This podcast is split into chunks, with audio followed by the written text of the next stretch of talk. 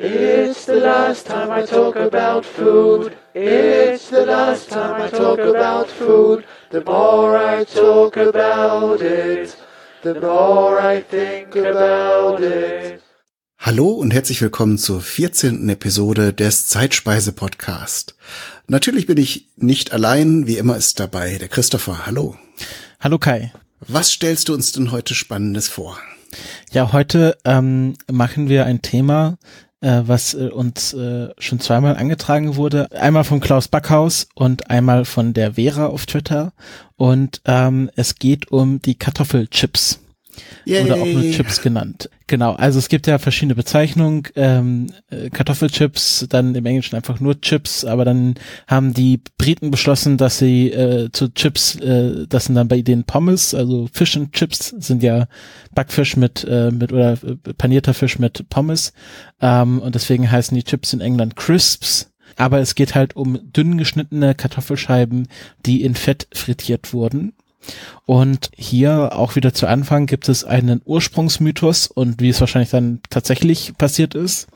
Ähm, der Ursprungsmythos bezieht sich auf die sogenannten Saratoga Chips.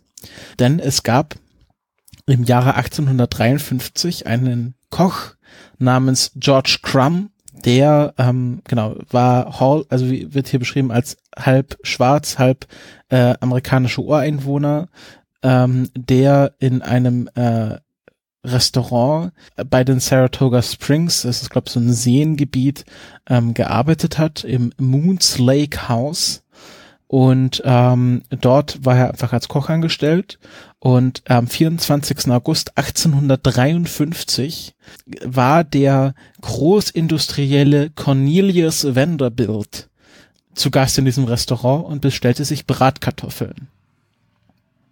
Und ähm, dann ließ er die Bratkartoffeln zurückgehen mit dem Kommentar, dass die ja viel zu dick geschnitten seien und deswegen so ein bisschen lätschig, also so ein bisschen pampig geworden sind. Und er hätte die doch sehr knusprig doch gerne gebraten. Und ähm, das äh, kränkte anscheinend den Koch George Crumb so sehr, dass er aus Trotz die, äh, die Kartoffelscheiben so dünn schnitt, also wirklich hauchdünn, dass sie ähm, in dem, äh, wenn sie im Fett gebacken wurden, äh, gar nicht mehr mit der Gabel essbar waren. Also wenn man sich vorstellt, versucht mal ein Kartoffelchip mit einer Gabel zu essen, funktioniert nicht. Ähm, aber dieser Trotz äh, hatte dann die gegenteilige Wirkung, denn anscheinend fand Cornelius Vanderbilt das Gericht so gut, dass er mehr davon bestellte. Also, also er fand diese diese gebratenen Kartoffelchips, äh, also die dann also fast schon frittierten Kartoffelchips wirklich sehr lecker und ähm, die kamen dann auch auf die Speisekarte als die sogenannten Saratoga Chips genau, wurden dann äh, ab den 1860er Jahren verkauft. Ähm, George Crumb wurde dann auch immer berühmter. Äh, er bekam, er machte dann sein eigenes Restaurant auf und wurde dann ein, äh, ja, ein Promi-Koch und äh, ja, so fanden auch die Saratoga Chips ähm, ihre Verbreitung. Die erste Abweichung von dieser Geschichte ähm, lässt sich dann so erklären, dass ähm, es was vielleicht so abgelaufen ist, dass die Schwester von George Crumb ähm, einfach beim Bratkartoffelschneiden äh, nicht richtig aufgepasst hat und ähm, ein sehr dünn geschnittenen Kartoffel, eine sehr dünn geschnittene Kartoffelscheibe in heißes Fett fallen ließ, aus Versehen. Und dann haben sie das probiert und fanden das sehr lecker und dann hatte das einfach George Crumb für seine eigene Erfindung ausgegeben. Ähm, also schon die erste Abweichung von dieser Geschichte.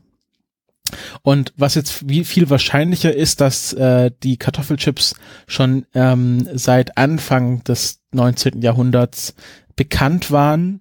Äh, in einer BBC-Sendung namens Inside the Factory äh, wurde behauptet, dass äh, die Kartoffelchips schon seit 1817 in England bekannt sind, nämlich aus dem Kochbuch William Kitchener's The Cook's Oracle ähm, und äh, genau, das äh, schon in, im Jahre 1817 dort ein Rezept zur Kartoffelchip-Herstellung abgedruckt war.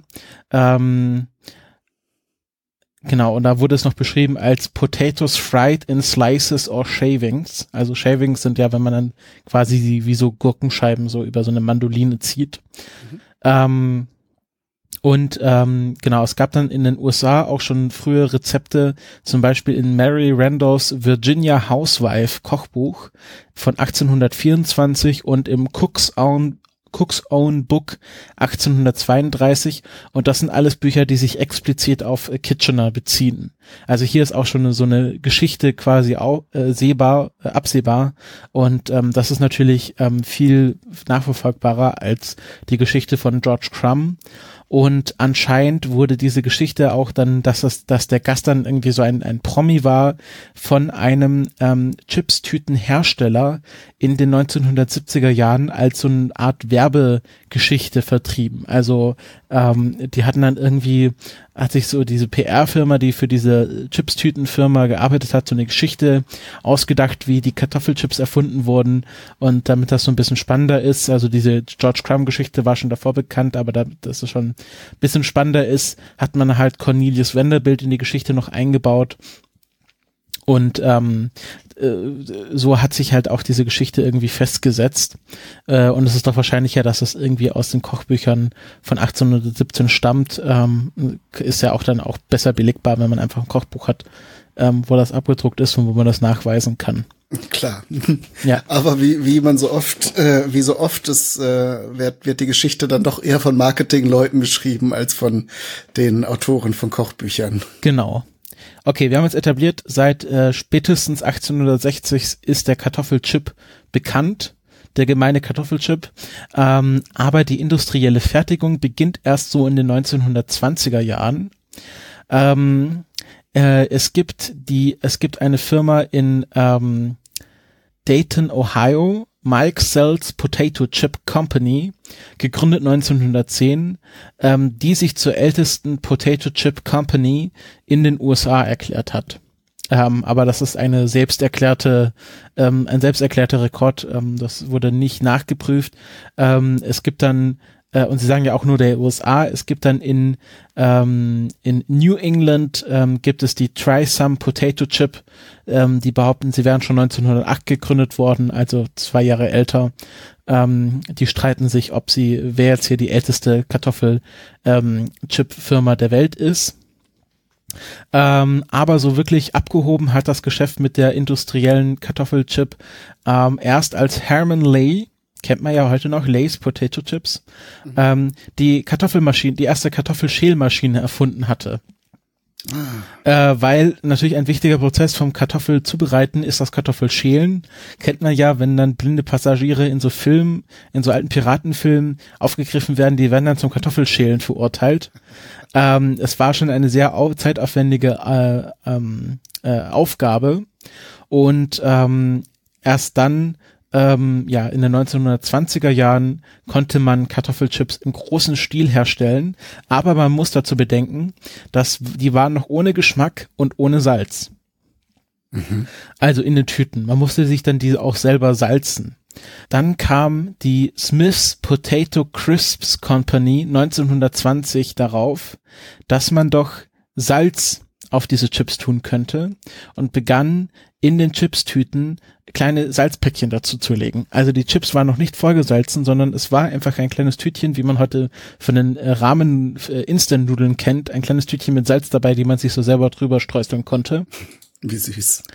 Und ähm, genau, und so kam halt auch das Salz auf die Potato Chips, aber davor war das halt einfach ein ungesalzener, ähm, ja, einfach eine, eine frittierte Scheibe Kartoffel, ähm, äh, die, die jetzt geschmacklich nicht so wahnsinnig aufregend ist.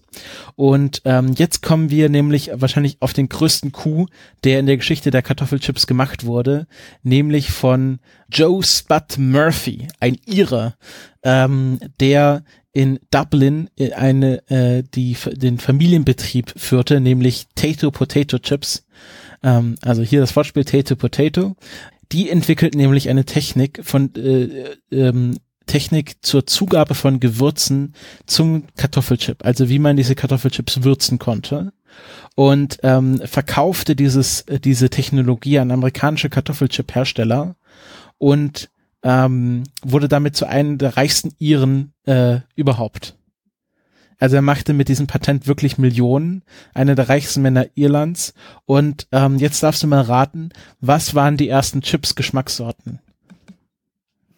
Hm. Pfeffer und Salz? Nein. Es, ähm, die gibt's heute auch noch und sind auch heute relativ bekannt, aber sehr umstritten, würde ich mal behaupten. Äh, die ersten Chips-Geschmackssorten waren nämlich einmal Cheese and Onion Och. und Salt and Vinegar. Wundert mich jetzt ein bisschen, weil ja zu, für beide Gewürze ein gewisses Know-how dazu gehört. Also erstmal Käse in Pulverform zu produzieren und eben auch den Essig. Äh, ich weiß gar nicht, was da für Verfahren, dass man den halt in Granulatform hat, was da herangezogen wird. Aber gut, Cheese and Onion gibt's ja bis zum heutigen Tag, ist ja auch wirklich lecker. Und diese Essiggeschichte, gut, da bin ich jetzt kein großer Fan von, aber. Nicht? Äh, da müssen wir später noch mal drüber reden. Okay, später. Ja. Erzähl erstmal weiter. Genau. Ähm, wie gesagt, er verkaufte dann dieses Patent äh, gewinnbringend an amerikanische Firmen. Die erste Geschmackssorte in den USA war natürlich Barbecue Flavor. Ähm, ähm, also so, also ist halt typisch Amerika, Barbecue als Geschmack zu verkaufen. Ähm, wahrscheinlich irgendwas mit rauchig und dann sehr irgendwie mhm. Paprika-Gewürz dazu. Ähm, Jetzt ist die Frage, wie kam der Kartoffelchip nach Deutschland? Natürlich über amerikanische Soldaten. Ähm, 1951 ähm, stellten die ersten, äh, wurden die ersten deutschen Kartoffelchips von amerikanischen Soldaten hergestellt. Ähm, dann bekam der Maschinenbauingenieur Heinz Flessner aus Neu-Isenburg eine Lizenz äh, zur Herstellung von Kartoffelchips und ähm, gründet dann die Firma Ibu äh, die später von Balsen aufgekauft wurde und dann ähm, kombiniert wurde in die Lorenz Balsen Snack World, die es heute gibt. Ja. Ähm, und das kennt man ja heute, also äh, Balsen und Lorenz sind ja sehr, zwei sehr bekannte Marken, die man auch in jedem gut sortierten Snackregal findet. Und ähm, genau, und äh, in, die, in, diesem, in diesem System steckt auch noch die Firma Ibo drin, die halt die ersten deutschen Kartoffelchips hergestellt haben. So, jetzt, war, jetzt haben wir so die Geschichte vom Kartoffelchip an sich ähm, so ein bisschen nachgearbeitet, aber ähm, es gibt ja noch eine sehr andere wichtige Erfindung, nämlich die Chips-Tüte. Ja. Ähm, vor der Erfindung der Chips-Tüte wurden Kartoffelchips einfach in Dosen ähm, verkauft oder ähm, äh, die waren ausgelegt in so Schütten. Also das kennt man ja vielleicht vom Jahrmarkt, wenn dann so Stände mit so Mandeln, so ähm, kandierten Mandeln gibt oder oder äh, gebrannten Mandeln oder irgendwie Marshmallows oder so und dann mhm. ist so eine Schütte und Einfach dann auf so einem Auslageblech. Genau, wird das so aufgeschaufelt und so eine Tüte gepackt. Und so kann man sich auch vorstellen, wurden damals Kartoffelchips verkauft. Ist natürlich ein, ein Ding, wenn man wenn man irgendwie mal schon eine Chipstüte länger offen gelassen hat, merkt man, was mit so einem Chip passiert. Er wird wird schal, irgendwie verliert seine Crispiness und das ist natürlich sehr wichtig für so einen Kartoffelchip. Ähnlich war das bei der Transport, die wurden in so großen Fässern oder Dosen transportiert und äh, die Chips am Boden waren dann alle zerkrümelt und, und irgendwie schmeckten nicht mehr so gut und ähm, das ich vermute, das ist auch der Grund, warum, äh, ich hatte mich eben gewundert, warum haben die das Salz äh, gesondert zugefügt, aber da sie ja noch nicht die richtigen Verpackungen hatten, hätte das Salz ja Feuchtigkeit angezogen, wenn sie nur eine Papiertüte oder was weiß ich nicht, nicht ganz dichte Dose gehabt hätten, dann hätte das Salz ja eben äh, feuchtigkeitsanziehend gewirkt und hätten, dann hätten sie nur labbrige Chips gehabt. Genau. Ähm, Genau. Ähm, und jetzt kommen wir zur Erfindung der Chipstüte. Das war nämlich ähm, die ähm, Unternehmerin Laura Scudder, die auch wieder in den 1920er Jahren ähm, ihre Arbeiterinnen aufforderte, Wachspapier mit nach Hause zu nehmen und dort äh, mit dem Bügeleisen in Tütenform zu bügeln. Mhm. Und ähm, so wurde halt die erste Chipstüte erfunden. Also das war früher einfach zusammengebügeltes Wachspapier und darin äh, wurden dann die Chips verkauft, also konnte man ja dann auch einfach zubügeln und dann war das einfach so eine Tüte, die verschlossen war. Ähm, mit der Erfindung des Zellophan wurde das System natürlich dann verbessert und ähm, heute ist es ja so, dass man das in so Plastiktüten hat, also ein sehr dünnes Plastik, wo dann noch zusätzlich ähm, Stick, Stickstoff reingepustet wird und äh, so werden die Chips halt frisch gehalten. Deswegen gibt es immer so Leute, die witzeln, ha, warum ist so viel Chips in meiner Lufttüte? Ähm, aber das ist einfach wirklich dazu da, diese, diese Stickstoffatmosphäre, dass die Chips äh, wirklich noch über lange Zeit einfach knusprig bleiben und nicht an Feuchtigkeit oder ja, an Geschmack verlieren und an Feuchtigkeit gewinnen, sondern einfach äh, die Chips bleiben, die man haben will. Mhm. Oder das auch das Fett äh, wird vermutlich schnell ranzig. Genau. Der Stickstoff vermeidet ja auch, dass da ähm, Reaktionen mit Sauerstoff stattfinden. Genau, also man will einfach keinen Sauerstoff in der Tüte haben, deswegen wird da noch extra Luft reingepustet. Das ist äh, sehr interessantes Verfahren. Mhm. Ähm, und äh, die Vera hat uns ja bei ihrer Empfehlung auch darauf hingewiesen, dass, äh, dass es ja dort eine Verbindung zur Familie Opel gibt. Denn Irmgard Opel, die Enkelin ähm, des Gründers der Adam Opel AG, also der Autofirma, die lebte von äh, 1907 bis 1986 und ähm, gründete auf ihrem Hofgut Petersau 1962 mit äh, ihr, ihrem Sohn Carlo die Firma Chio Chips. Oh. Äh, genau, es waren ihre Söhne Carlo, Heinz, äh, Carlo und Heinz. Und dann gibt's also C-H-I und dann von Opel, also C-H-I-O, Chio. So entstand der Name Chio Chips, Karl Heinz und Irmgard von Opel. Und ähm, zunächst verwendete man nur ähm, Kartoffeln aus dem eigenen An Anbau vom Hofgut Petersau. Und ähm, ja, so wurde halt äh, die, die, ähm, diese Firma aufgezogen.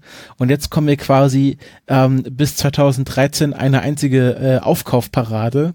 Ähm, äh, 1986, äh, 8, 1968 wurde ähm, äh, die Pfeiffer und Langen Produktion Chip, Chips frisch äh, gegründet die sich 1972 mit dem Unternehmen Funny zusammenschloss. Das kennt man ja heute noch, Funny Kartoffel. Ähm, haben wir auch immer sehr lustige Werbung. Ähm, und aus Funny und Chips frisch wurde Funny frisch. Also dieses Funny ist einfach ein Wortspiel auf Funny. Ähm, und äh, 1977 Zusammenschluss mit Geo Chips in der Konventgruppe und dann gab es ja noch das Unternehmen Wolf Bergstraße, ähm, äh, heute bekannt als Wolf Knabberprodukte, kennt man ja auch, die 1967 die Marke Goldfischli auf den Markt brachten. Äh, ist ja auch, also ich glaube, das ist ein sehr deutsches Produkt, Goldfischli. Ähm, aber kennt man ja auch wahrscheinlich dann 1995 Fusion mit der Konventgruppe in die Intersnack Knabber GmbH und Co. KG. Ähm, ich dachte erst, als ich das erste Mal Intersnack gehört habe, dass das so ein DDR-Ding gewesen wäre, wie Interflug und Interkauf. ähm, aber ist nach, nach, dem, nach der Wiedervereinigung entstanden. Und ähm, äh, die haben dann 2000 eine Sondergenehmigung der Europäischen Union bekommen äh, zur äh, Kooperation mit äh, der Firma Öltier im Bereich Nussprodukte. Das klingt jetzt fast schon wie ein, wie ein Loriot-Sketch hier. Ich wollte es gerade sagen. Ähm, äh, genau, und äh, Intersnack hat neben Chio Chips Marke und Funny Frisch auch ne, die Marke Goldfischli und Pombeer. Ähm, Pombeer ist ja auch ein sehr urdeutsches Produkt. Äh, die Werbung mit dem Pombeer, das so ein bisschen an die Glücksbärchen äh, äh, erinnert. Ähm, oder an die, an die ähm, Glücksbärchi oder äh, hier Gummibärenbande. Die, genau, Gummibärenbande. Ähm, und 2008 wurde dann von Intersnack auch die Nut Company übernommen und somit gehört auch jetzt seit 2008 Öltier zu Intersnack. Also das ist ein einzig, ein einziger großer äh, äh, Markenkonglomerat. 2013 wurde auch noch äh, Salt and Pepper ähm, genau die Übernahme von Salt and Pepper mit den Marken Spreeback und Pauli. Spreeback kenne ich gar nicht. Ich habe auf Twitter oh. nachgefragt, hat niemand darauf geantwortet. Und äh, Intersnack beliefern auch Aldi Süd mit Sun Snacks und Aldi Nord mit Feurig und Lidl mit Krusty Croc.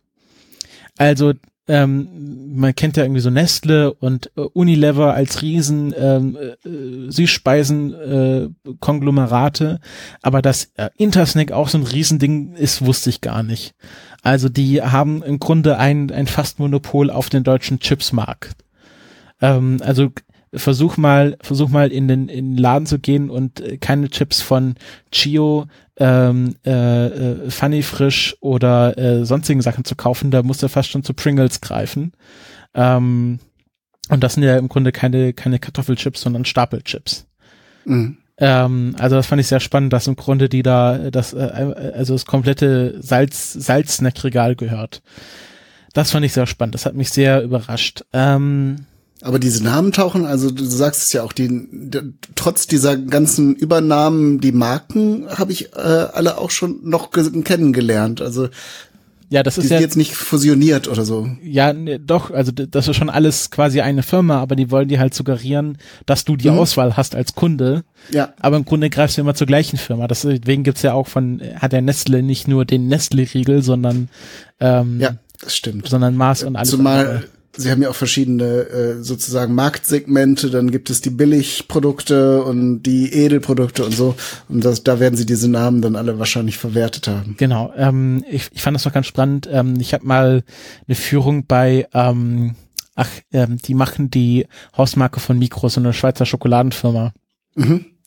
Äh, ich glaube Springer, Sprüngli, Sprengel? Sprengel, ich, ich weiß es nicht. Auf jeden Fall ähm, machen die auch so ganz viele, also das, das, das weiß man oft gar nicht, so dass diese, diese teuren Marken auch so äh, die billigen Marken im Grunde aus, aus der gleichen, aus der gleichen Firma liefern. Doch, das, das ist, also ich kannte das schon lange. Ja, also, Also, das ist mir jetzt auch auch bekannt, immer. aber wenn man halt nicht drüber nachdenkt oder so, Mhm.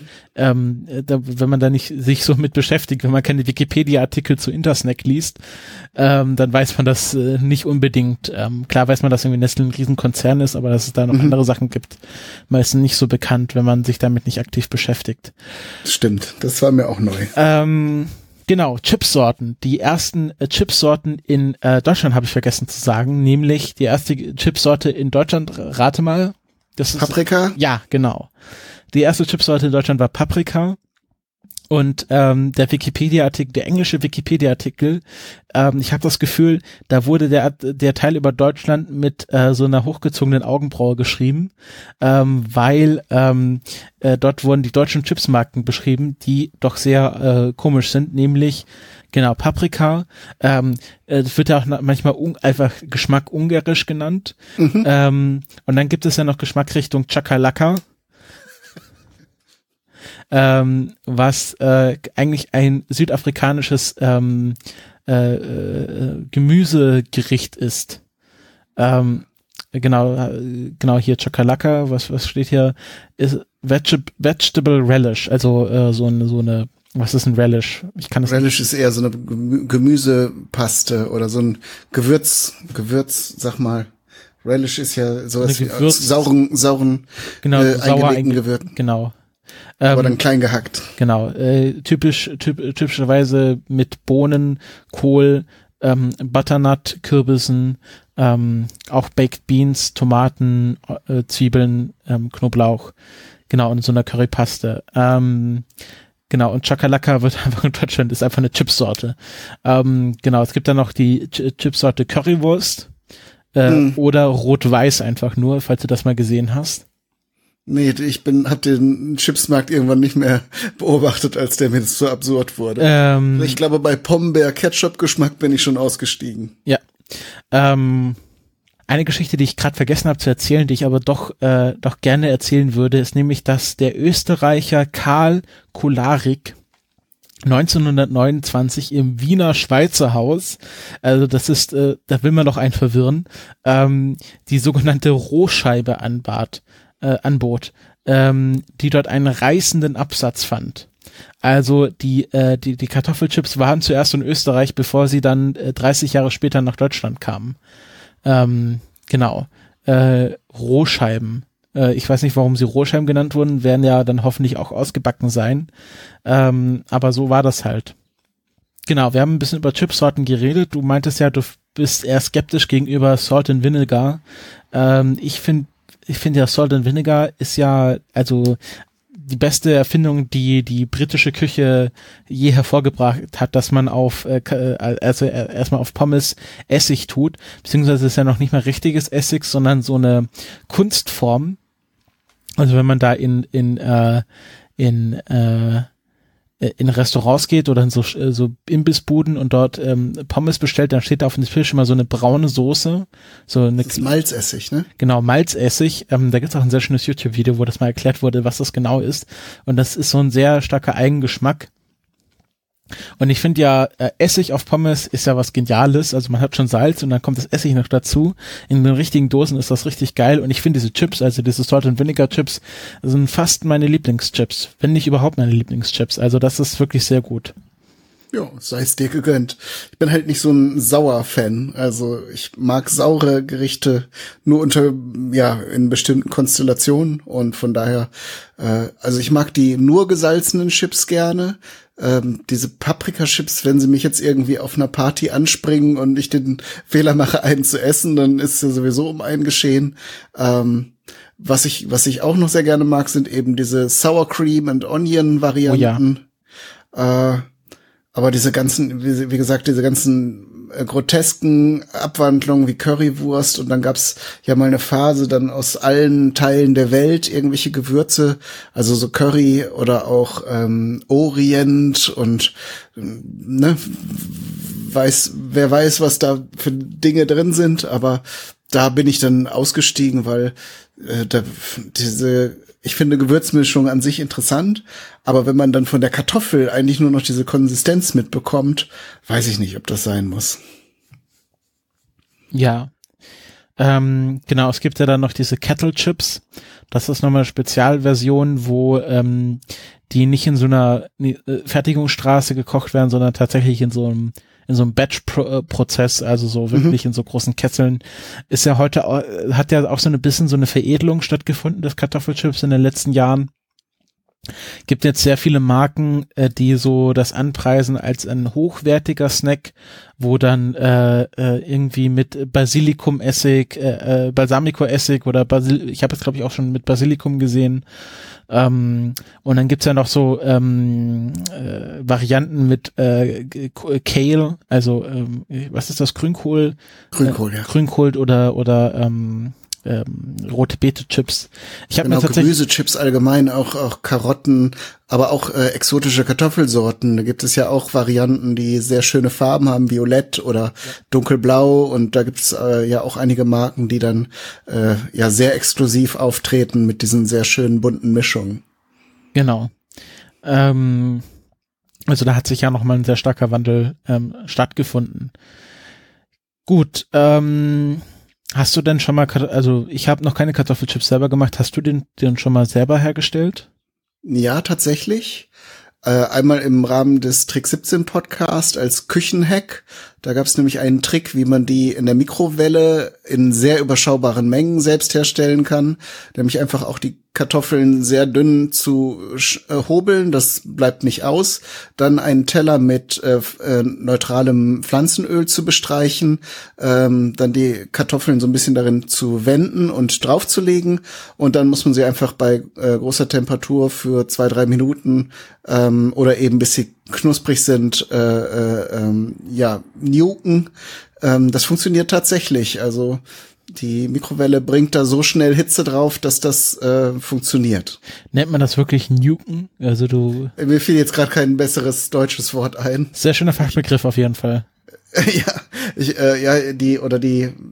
Ich gucke ja auch viele englische Kochsendungen. Heißt es dann irgendwie Blitzen oder ich weiß es nicht. sind dann alles nur so so äh, trendige oder coole Wörter. Äh, man könnte sagen bestrahlen. Das wird's, glaube ich, im Deutschen am ehesten treffen, aber klingt natürlich lang, längst nicht so toll. Ich muss ja eben meine Kartoffel bestrahlen. Ja, ich habe ich habe es glaube ich auch schon mal ausprobiert im in, in normal in Frittier im Frittierprozess. Werde ich natürlich für das Sendungsbild auch machen in einem kleinen Maßstab. Ähm, und dann also das ist aber problemlos. Man sollte aufpassen wenn man die Kartoffeln dünn geschnitten hat dass man sie dann noch mal abtrocknet weil die äh, Kartoffel ja sehr viel Feuchtigkeit enthält dass einem nicht das ganze Öl dann entgegenspringt und dann bei einer Temperatur von äh, würde ich sagen, äh, 170 bis 180 Grad äh, müsste das relativ schnell vonstatten gehen. Ähm, ganz kurz noch äh, zu den Stapelchips. Ähm, äh, die ja, ähm, was ich vorher, also ich habe vorher nicht so drüber nachgedacht, ähm, aber Stapelchips sind ja äh, keine richtigen Kartoffelchips, sondern werden aus Kartoffelpüree oder Pulver hergestellt, deswegen mhm. sind die auch so einheitlich. Und das Interessante ist ja, dass die mathematisch sehr spannend sind, diese Stapelchips, weil die aus einem, ähm, weil die eine Form eines hyperbolischen Paraboloid haben, äh, was sie besonders stabil macht, weil sie halt okay. in alle Achsen hin so ein bisschen ähm, ähm, diese Bogenform haben, was ja die mhm. Stabilität des, äh, des Chipses erhöht. Und ähm, eingeführt wurden die Stapelchips 1978 und das Wort Cha Stapelchips ist ähm, bis Juni 2026 noch geschützt. Und zwar, dreimal das zu raten, von der Intersnack Knabber Gebäck GmbH und Co. KG. Och. Ähm, genau.